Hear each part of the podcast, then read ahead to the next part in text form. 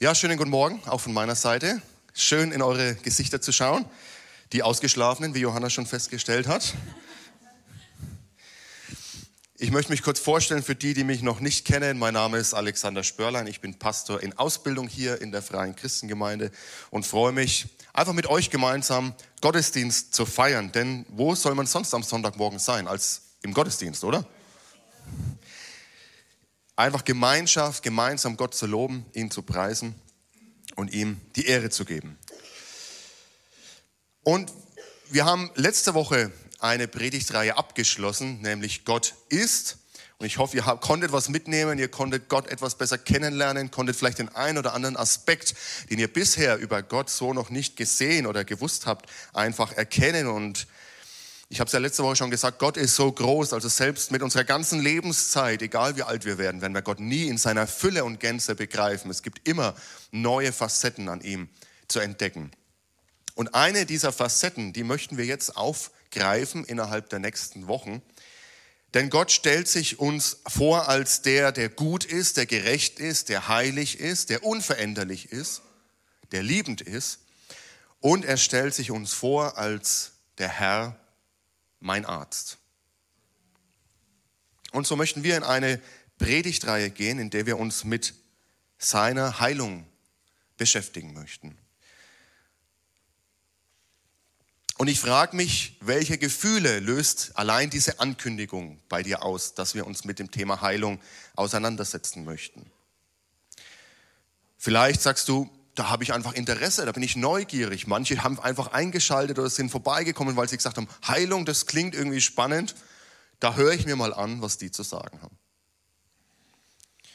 Vielleicht hast du eine Erwartung in dir. Wow, ich bin einfach gespannt auf das, was Gott tun wird und ich weiß, er wird handeln.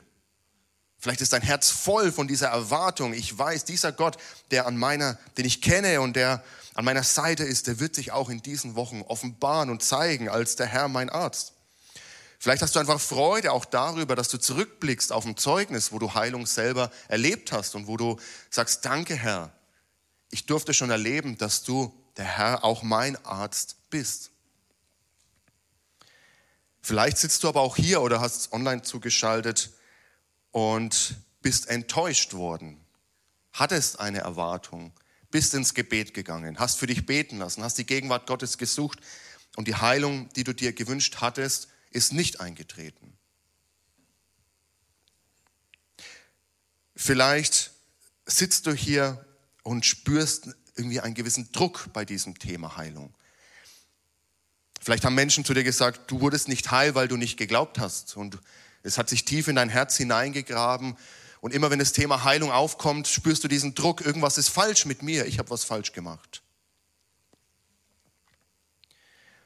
Oder vielleicht bist du hier und sagst, ich zweifle einfach noch dran. Ich bin mir auch gar nicht sicher, ob Gott auch heute noch heilen kann und ob er heute noch heilen will.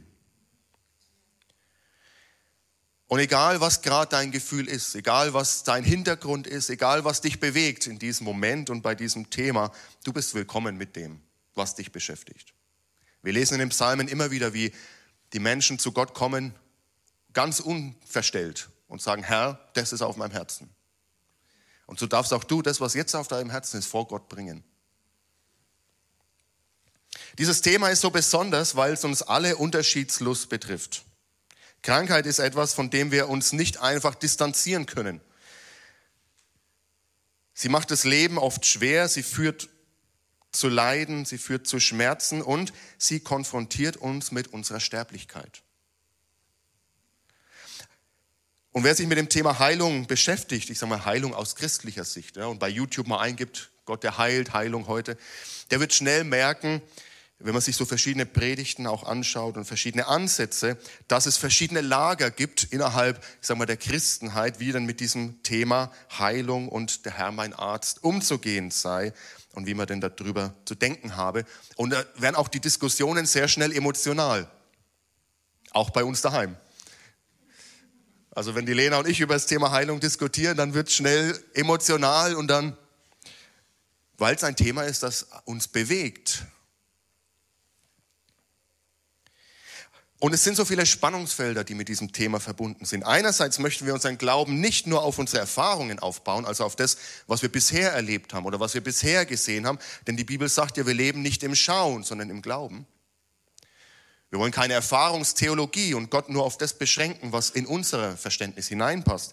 Auf der anderen Seite können wir auch die Erfahrungen, die wir machen, nicht einfach beiseite schieben und sagen, das hat damit nichts zu tun, sondern es prägt ja auch unsere Erwartungen mit.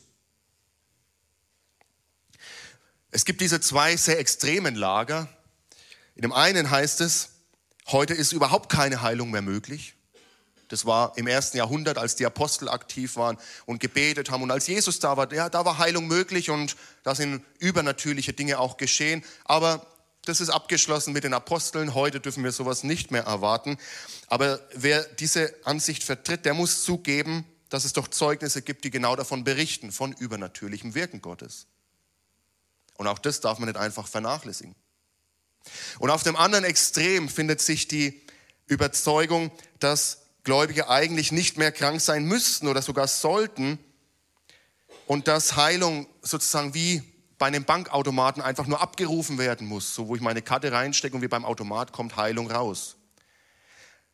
Aber auch da müssen wir anerkennen, dass es eben Geschwister gibt, die krank sind, die leiden und die auch an Krankheit viel zu früh versterben. Und wer mich kennt, der weiß, dass ich ungern in Extremen verfall, sondern dass ich einfach eine ausbalancierte Theologie vertreten möchte. Nicht im Sinne von Kompromisse, sondern im Sinne davon, dass wir Spannungen, die die Bibel hält, nicht einfach auflösen können. Und ich glaube, dass das auch im Bereich der Heilung zutrifft. Und so wichtig dieses Thema ist, und deswegen gehen wir es ja auch an, so ist es aber nicht gerechtfertigt, dass es uns gegeneinander bringt, dass es uns trennt, weil Meinungen höher sind als das Miteinander und die Einheit, die wir in Christus haben. Oder dass es noch schlimmer Menschen, Geschwister sogar vom Glauben abbringt, weil sie dieses Thema so nicht, also nicht verarbeiten können und zerbrechen an dieser Frage, warum, dass sie sogar ihren Glauben verlassen. Nein, das wollen wir nicht. Und so ist es das Ziel dieser Predigtserie nicht, dass wir Position beziehen und diese Position verteidigen, sondern dass wir gemeinsam mit Demut den suchen, der von sich sagt, ich bin der Herr, dein Arzt. Und so möchte ich jetzt gern beten und lade euch alle ein, das, was dich jetzt bewegt bei diesem Thema, einfach vor Gott zu bringen.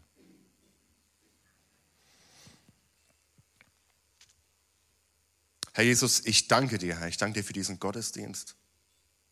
Ich danke dir, dass wir uns mit diesem Thema beschäftigen dürfen, denn du offenbarst dich selbst als der Herr, unser Arzt. Und alles, was uns beschäftigt, alles, was in uns geweckt wird, wenn wir dieses Thema hören, Heilung, sei es negativ, sei es positiv, Herr, wir legen es vor dir ab. Wir kommen zu dir und wir öffnen unser Herz für dein Tun, für dein Wirken. Schenke uns eine neue Offenbarung für das, was wir mitnehmen sollen bei diesem Thema. Heiliger Geist, wir haben gesungen, du bist willkommen hier. Und das wollen wir auch bekräftigen. Du bist willkommen unter uns. Heiliger Geist, wirke unter uns. Wirke in uns. Öffne unser Herz, unsere Augen und unsere Ohren für das, was wir heute mitnehmen sollen. Alle Ehre sei dir, Jesus. Amen. Ich habe mir viel Gedanken darüber gemacht, wie fange ich diese Predigtserie an. Der Druck war nie größer als bei dieser Predigtserie. Und ich möchte mit uns springen in das letzte Buch der Bibel, nämlich in die Offenbarung, Kapitel 21, die Verse 1 bis 4. Offenbarung, Kapitel 21, die Verse 1 bis 4. Da heißt es, danach sah ich, also der Schreiber dieses Buches, danach sah ich einen neuen Himmel und eine neue Erde. Der frühere Himmel und die frühere Erde waren vergangen.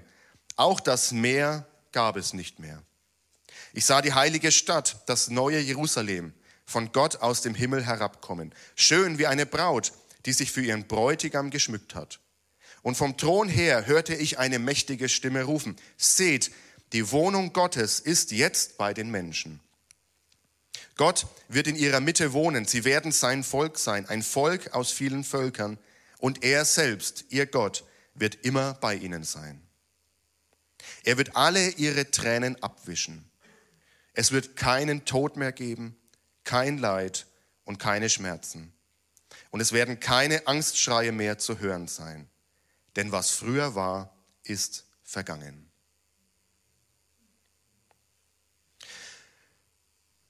Normalerweise liest man am Buch ja nicht von hinten.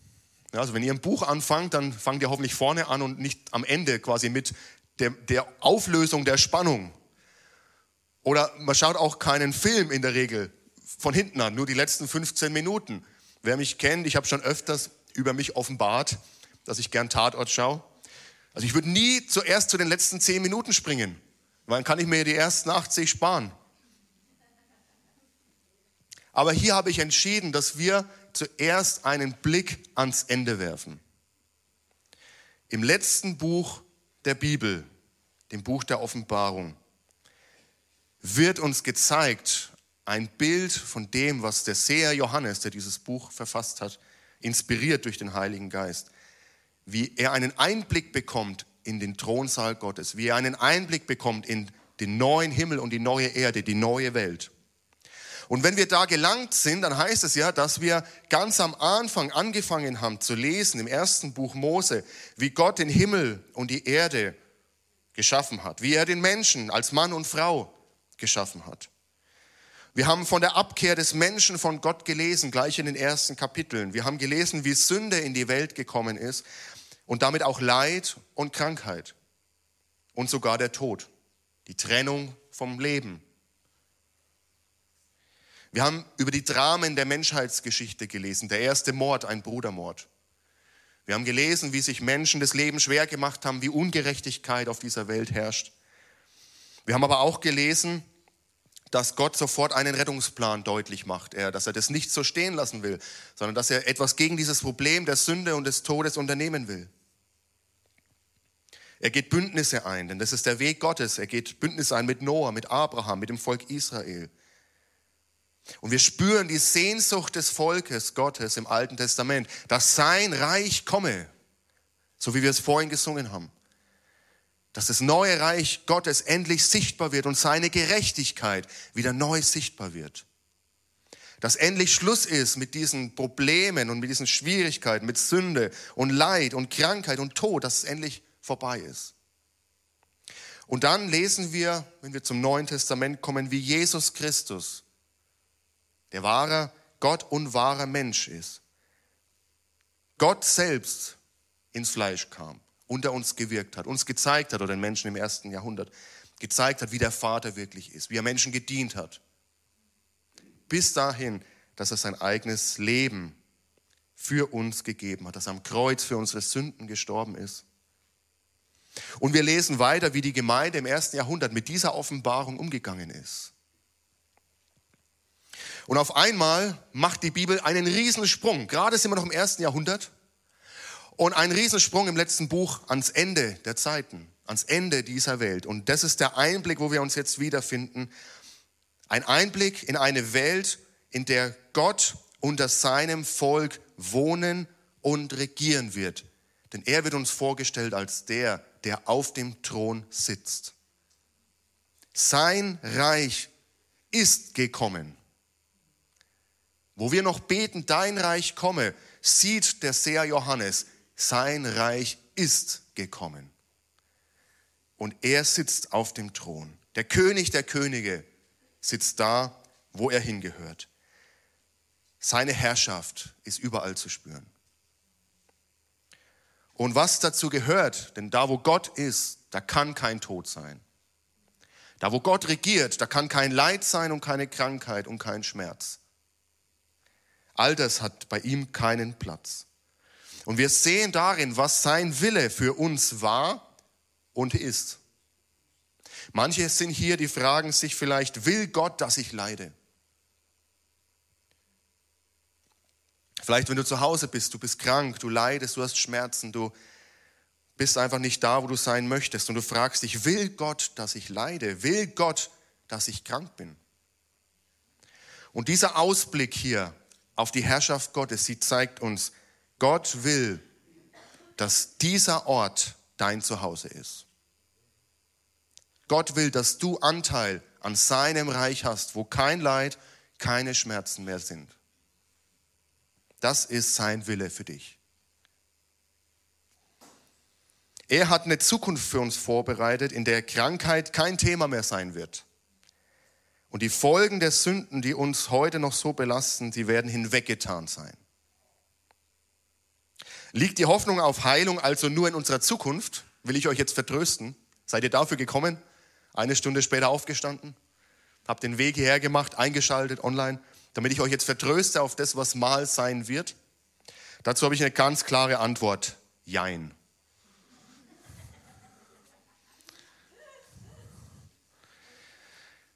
Denn die Bibel nimmt uns mit hinein in ein Spannungsfeld, das wir bezeichnen als schon jetzt und noch nicht.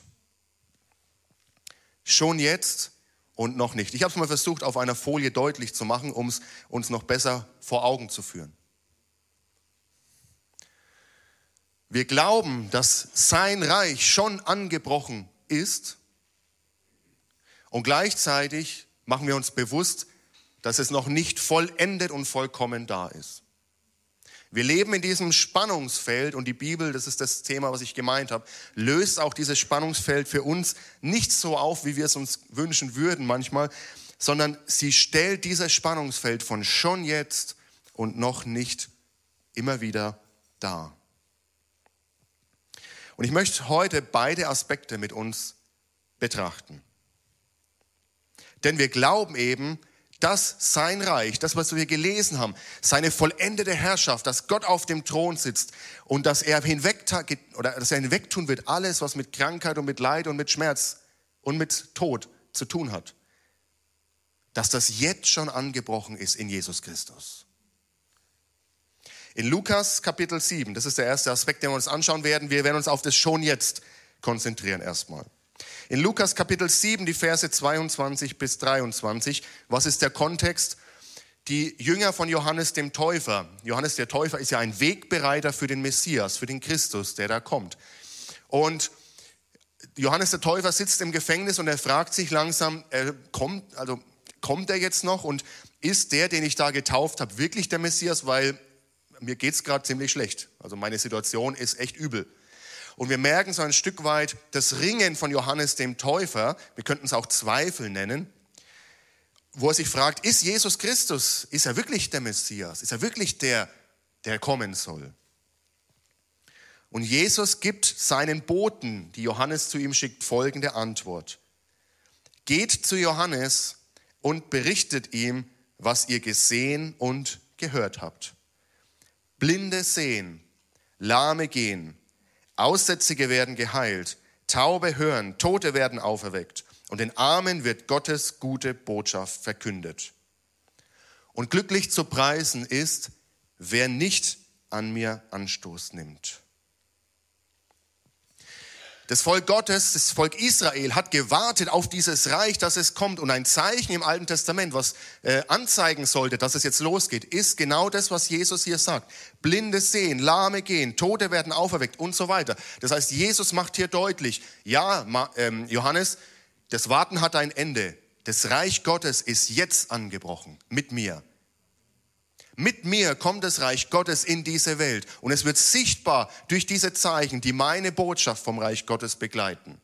Denn überall da, wo Jesus hingekommen ist, wurden Menschen geheilt. Überall da, wo er hingekommen ist, haben sich Leben verändert. Tote wurden auferweckt. Lahme sind gegangen. Sünder haben sich, haben, sind umgekehrt, haben ihr Leben ihm anvertraut, sind ihm nachgefolgt.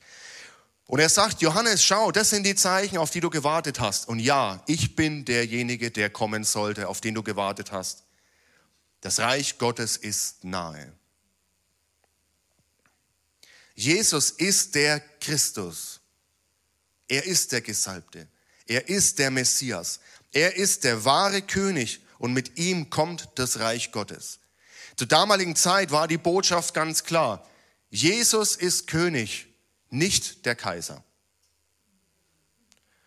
Und für diese Botschaft wurden viele Christen auch ans Kreuz geschlagen, umgebracht, in verschiedenster Art und Weise, auf grausame Art verfolgt, weil sie diese Botschaft seines Reiches in sich getragen und auch verkündigt haben.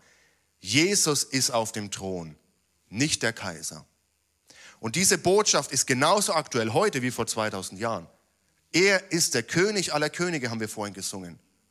Und das ist keine abstrakte Vorstellung von, es gibt ein Lied, das heißt, das ist zwar anders gemeint, aber es heißt King of my heart, also König meines Herzens. Ja, er ist auch König meines Herzens, aber wenn wir es darauf beschränken, dann haben wir den Punkt nicht begriffen. Er ist nicht nur in unserem Herzen der König, irgendwie abstrakt, Herr Jesus, danke, dass du in meinem Herzen wohnst. Nein, er sitzt auf dem Thron dieses Ganzen. Er ist wirklich der Herr aller Herren. Er ist wirklich der König aller Könige. Nicht Putin, nicht Biden, nicht Scholz und die sonstigen. Jesus ist Herr. Und auch nicht das, was du in deinem Leben auf den Thron gesetzt hast. Denn es können ja auch abstraktere Dinge sein. Geld, Sicherheit, Reichtum, Sorgen, Karriere. Wir können ja auch Könige haben, die in unserem Leben auf dem Thron sitzen. Und vielleicht ist das Erste, wenn wir uns annähern an den Herrn, mein Arzt, dass du erstmal erkennst, er ist mein Herr. Und vielleicht musst du den Thron in deinem Leben neu besetzen. Vielleicht haben andere Platz genommen. Und sie müssen weichen. Und vielleicht musst du heute die Entscheidung treffen zu sagen, Herr Jesus, sei du der König meines Lebens. Sei du der Herr in meinem Leben. Wir können nicht über Heilung sprechen, ohne über sein Reich zu sprechen. Denn wenn er sich vorstellt als ich bin der Herr, euer Arzt, dann sagt er eben zuerst, ich bin euer Herr. Viele suchen den Arzt. Denise, viele suchen Ärzte auf, ja? Viele suchen den Arzt, aber sie wollen nichts vom Herrn wissen. Aber das ist nicht unsere Botschaft. Er ist Herr und er will auch dein Arzt sein. Und vielleicht ist es die erste Entscheidung, die du hier heute treffen musst oder zu Hause, zu sagen, ich will dich anerkennen als meinen Herrn. Sei du König in meinem Leben. Sei du der Herr meines Lebens.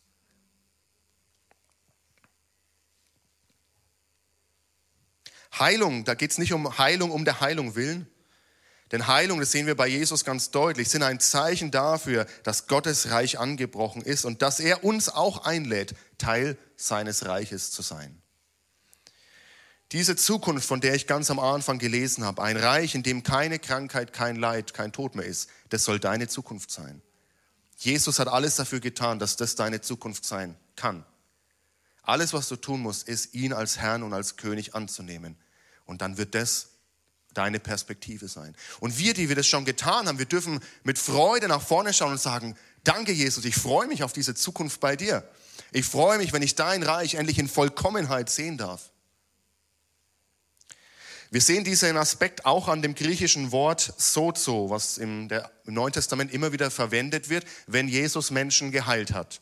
Aber in diesem sozo stecken zwei Dimensionen drin. Es heißt nämlich retten und heilen. Dasselbe Wort wird in, im Neuen Testament für beides verwendet. Wenn Jesus sozo einen Menschen, dann hat er ihn gerettet und er hat ihn auch geheilt. Beides ist Teil desselben Heilsplanes Gottes. Aber Heilung ist weit mehr als nur die Abwesenheit von Krankheit. Heilung ist die Wiederherstellung der Gottesgemeinschaft, unserer Beziehung zu ihm, zu dem Herrn des Lebens. Und so kann ich gesund sein und doch verloren gehen. Jesus macht es einmal in einem Gleichnis sehr drastisch äh, deutlich wo er sagt, es ist besser, also wenn dich deine Sünde, wenn ich, wenn dich deine Hand zur Sünde verführt, dann ist es besser, du schlägst sie ab. Das ist übrigens bildhaft gemeint, bitte nicht nachmachen. Aber er macht damit deutlich, wenn dich deine Hand zur Sünde verführt, ist es besser, sie abzuschlagen und ohne in das Himmelreich einzugehen, als mit verloren zu gehen. Das macht uns sehr drastisch deutlich, du kannst gesund sein und alles super sein, aber du wirst am Ende verloren sein. Und das wird nicht deine Zukunft sein. Und du kannst krank sein, du kannst leiden in dieser jetzigen Zeit und du kannst sogar einen Tod sterben, der viel zu früh ist. Aber deine Hoffnung ist in Jesus. Und deine Zukunft, deine Perspektive ist in ihm. Jesus heilt im ganzheitlichen Sinn. Er sieht nicht nur deine Krankheit, sondern er sieht vor allem deine Beziehung zum Herrn. In Matthäus 6, Vers 33, da sagt Jesus, es soll euch zuerst um Gottes Reich und Gottes Gerechtigkeit gehen. Dann wird euch das Übrige alles dazugegeben. Es soll euch zuerst um Gottes Reich gehen, sagt er hier. 2021 hat Deutschland sehr viel für die Gesundheit ausgegeben. Was meint ihr, wie viel Geld wurde 2021 für das Gesundheitswesen in Deutschland ausgegeben?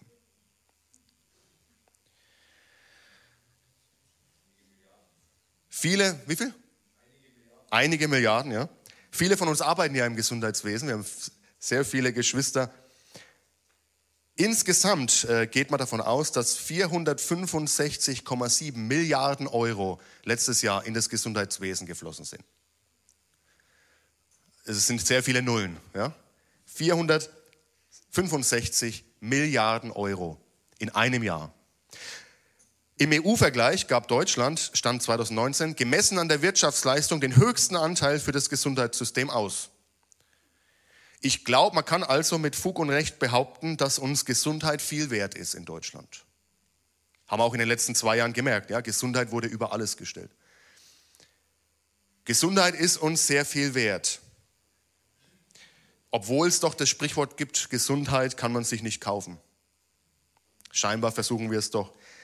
Wenn uns Gesundheit so viel wert ist, dann lass mich doch die Frage stellen auf die Aussage von Jesus hin. Wie viel ist uns sein Reich wert? Wie viel ist uns sein Reich wert als Gesellschaft? Wie viel ist dir sein Reich wert? Wenn Jesus sagt, es soll euch zuerst um das Reich Gottes und Gottes Gerechtigkeit gehen. Das Thema, über das Jesus am meisten gesprochen hat, war Gottes Reich. Und Jesus hat es gelebt, wo er hingekommen ist. Ja, und Zeichen und Wunder sind geschehen. Menschen sind geheilt worden. Sie haben gesehen und erlebt, das Reich Gottes ist ja wirklich nahe. Und ich sehe es vor meinen eigenen Augen. Und in der Apostelgeschichte lesen wir, wie sich die Nachricht vom Reich Gottes im ganzen römischen Reich ausbreitet. Und auch da folgen Zeichen und Wunder, auch Heilungen. Beispielsweise durch Paulus. Ist also übernatürliche Heilung heute noch möglich? Ja, auf jeden Fall. Im Vater unser beten wir doch, dein Reich komme. Und auch heute dürfen wir erleben, wie sein Reich durch Heilung sichtbar wird. Und ich bin davon überzeugt, dass wenn heute Menschen, wenn wir sein Reich verkünden und Menschen Teil seines Reiches werden, dass wir heute Heilung erleben werden. Und einige von uns müssen ihren Glauben aufbauen, überhaupt, dass Heilung möglich ist. Manche von uns haben, vielleicht sind 20, 30, 50 Jahre im Glauben und haben das in die Ecke gestellt und haben gesagt, das ist kein Thema mehr für mich. Und bei manchen muss dieser Glaube heute neu entfacht werden, dass Heilung möglich ist und dass sein Reich heute unter uns sichtbar werden kann. Denn seine Gegenwart ist hier. Wir haben ihn ja angebetet, weil also wenn er nicht da ist, zu wem haben wir gesungen? Er ist mitten unter uns durch seinen Heiligen Geist. Und jetzt lasst uns noch einmal kurz diesen Aspekt des noch nicht betrachten, denn auch er gehört zum vollständigen Bild dazu. Sein Reich ist angebrochen in Jesus Christus und gleichzeitig warten wir noch darauf, dass unsere Erlösung vollkommen gemacht wird. In Römer 8, Verse 22 bis 25, da lesen wir, das ist eine etwas längere Stelle. Wir wissen allerdings, dass die gesamte Schöpfung jetzt noch unter ihrem Zustand seufzt, als würde sie in Geburtswehen liegen. Und sogar wir, denen Gott doch bereits seinen Geist gegeben hat, den ersten Teil des künftigen Erbes, sogar wir seufzen innerlich noch, weil die volle Verwirklichung dessen noch aussteht, wozu wir als Gottes Söhne und Töchter bestimmt sind. Wir warten darauf, dass auch unser Körper erlöst wird. Unsere Errettung schließt ja diese Hoffnung mit ein. Nun ist aber eine Hoffnung, die sich bereits erfüllt hat, keine Hoffnung mehr. Denn warum sollte man auf etwas hoffen, was man schon verwirklicht sieht? Da wir also das, worauf wir hoffen, noch nicht sehen, warten wir unbeirrbar, bis es sich erfüllt. Dieses Seufzen auf die endgültige Vervollkommnung seines Reiches, die hören wir in dieser Gesellschaft. Die hören wir auch manchmal in unserem Leben. Herr, wie sehr wünschte ich mir, dein Reich jetzt schon zu sehen, in seiner Vollkommenheit. Und auf unserem Weg in diese Ewigkeit, von der wir gelesen haben, werden, wir, werden auch wir von Krankheit und Leid nicht verschont bleiben. Aber mir ist dieses kleine Wort wichtig, was hier steht, nämlich unbeirrbar. Egal in welcher Situation ich gerade bin, ich halte unbeirrbar fest an dem, was mir verheißen ist. Ich bleibe an ihm dran. Ich lasse mich nicht verrückt machen und ich lasse mich auch nicht kaputt machen von dem, was gerade in meinem Leben los ist, sondern ich halte unbeirrbar an ihm fest. Und auch wenn ich das gerade noch nicht sehe, was ich mir so sehr wünsche, beispielsweise eine Heilung in einem gewissen Bereich, trotzdem entscheide ich mich, unbeirrbar an ihm festzuhalten.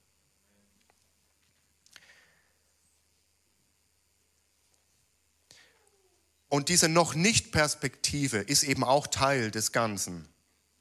Und ich bitte uns davon Abstand zu nehmen. Menschen, die sagen, ich habe seine Heilung gesucht, ich bin zu ihm gekommen, er ist mein Herr und ich weiß, er ist mein Arzt. Aber für den Moment ist diese Heilung noch nicht weg und ich nehme das für mich erstmal so an, ihnen nicht zuzusprechen, dass sie ungläubig sind. Und es auch nicht als Resignation zu werten, sondern zu sagen, Herr, ich weiß, dass du kannst und ich weiß, dass du willst. Ich sehe es aktuell noch nicht, aber ich halte unbeirrbar an dir fest. Und lasst uns darin auch bestärken, denn unsere Aufgabe als Christen ist es auch, uns zu begleiten, uns zu trösten, da wo Krankheit da ist. Und nicht nur hineinzusprechen, du machst was falsch, bei dir passt irgendwas nicht, so wie es Hiobs Freunde gemacht haben. Und sie wurden sehr gestraft von Gott, ja, weil sie Hiob Lüge erzählt haben. Und deswegen finde ich es so schön, dass auch in unserer Gemeinde viele Menschen sind, die in diesem Gesundheitssystem arbeiten und für Menschen auch da sind. Sei es als Ärzte. Und wie schön ist es zu wissen, ich bin Arzt, aber ich kenne auch den Herrn, meinen Arzt. Wie schön ist es zu wissen, ich bin Pflegekraft, ich darf Menschen begleiten, auch in schweren Nöten. Aber ich weiß, wer mein Herr ist. Und Hoffnung zu bringen in diese Situationen hinein. Heißt es jetzt dieses noch nicht, dass wir uns also doch damit zufrieden geben und die Hände in die Hosentasche? Nein, wir strecken uns aus nach ihm. Wir strecken uns aus nach seiner Heilung. Wir wollen sehen, dass sein Reich komme. Und gleichzeitig bleiben wir unbeirrbar an ihm dran und halten dieses noch nicht aus.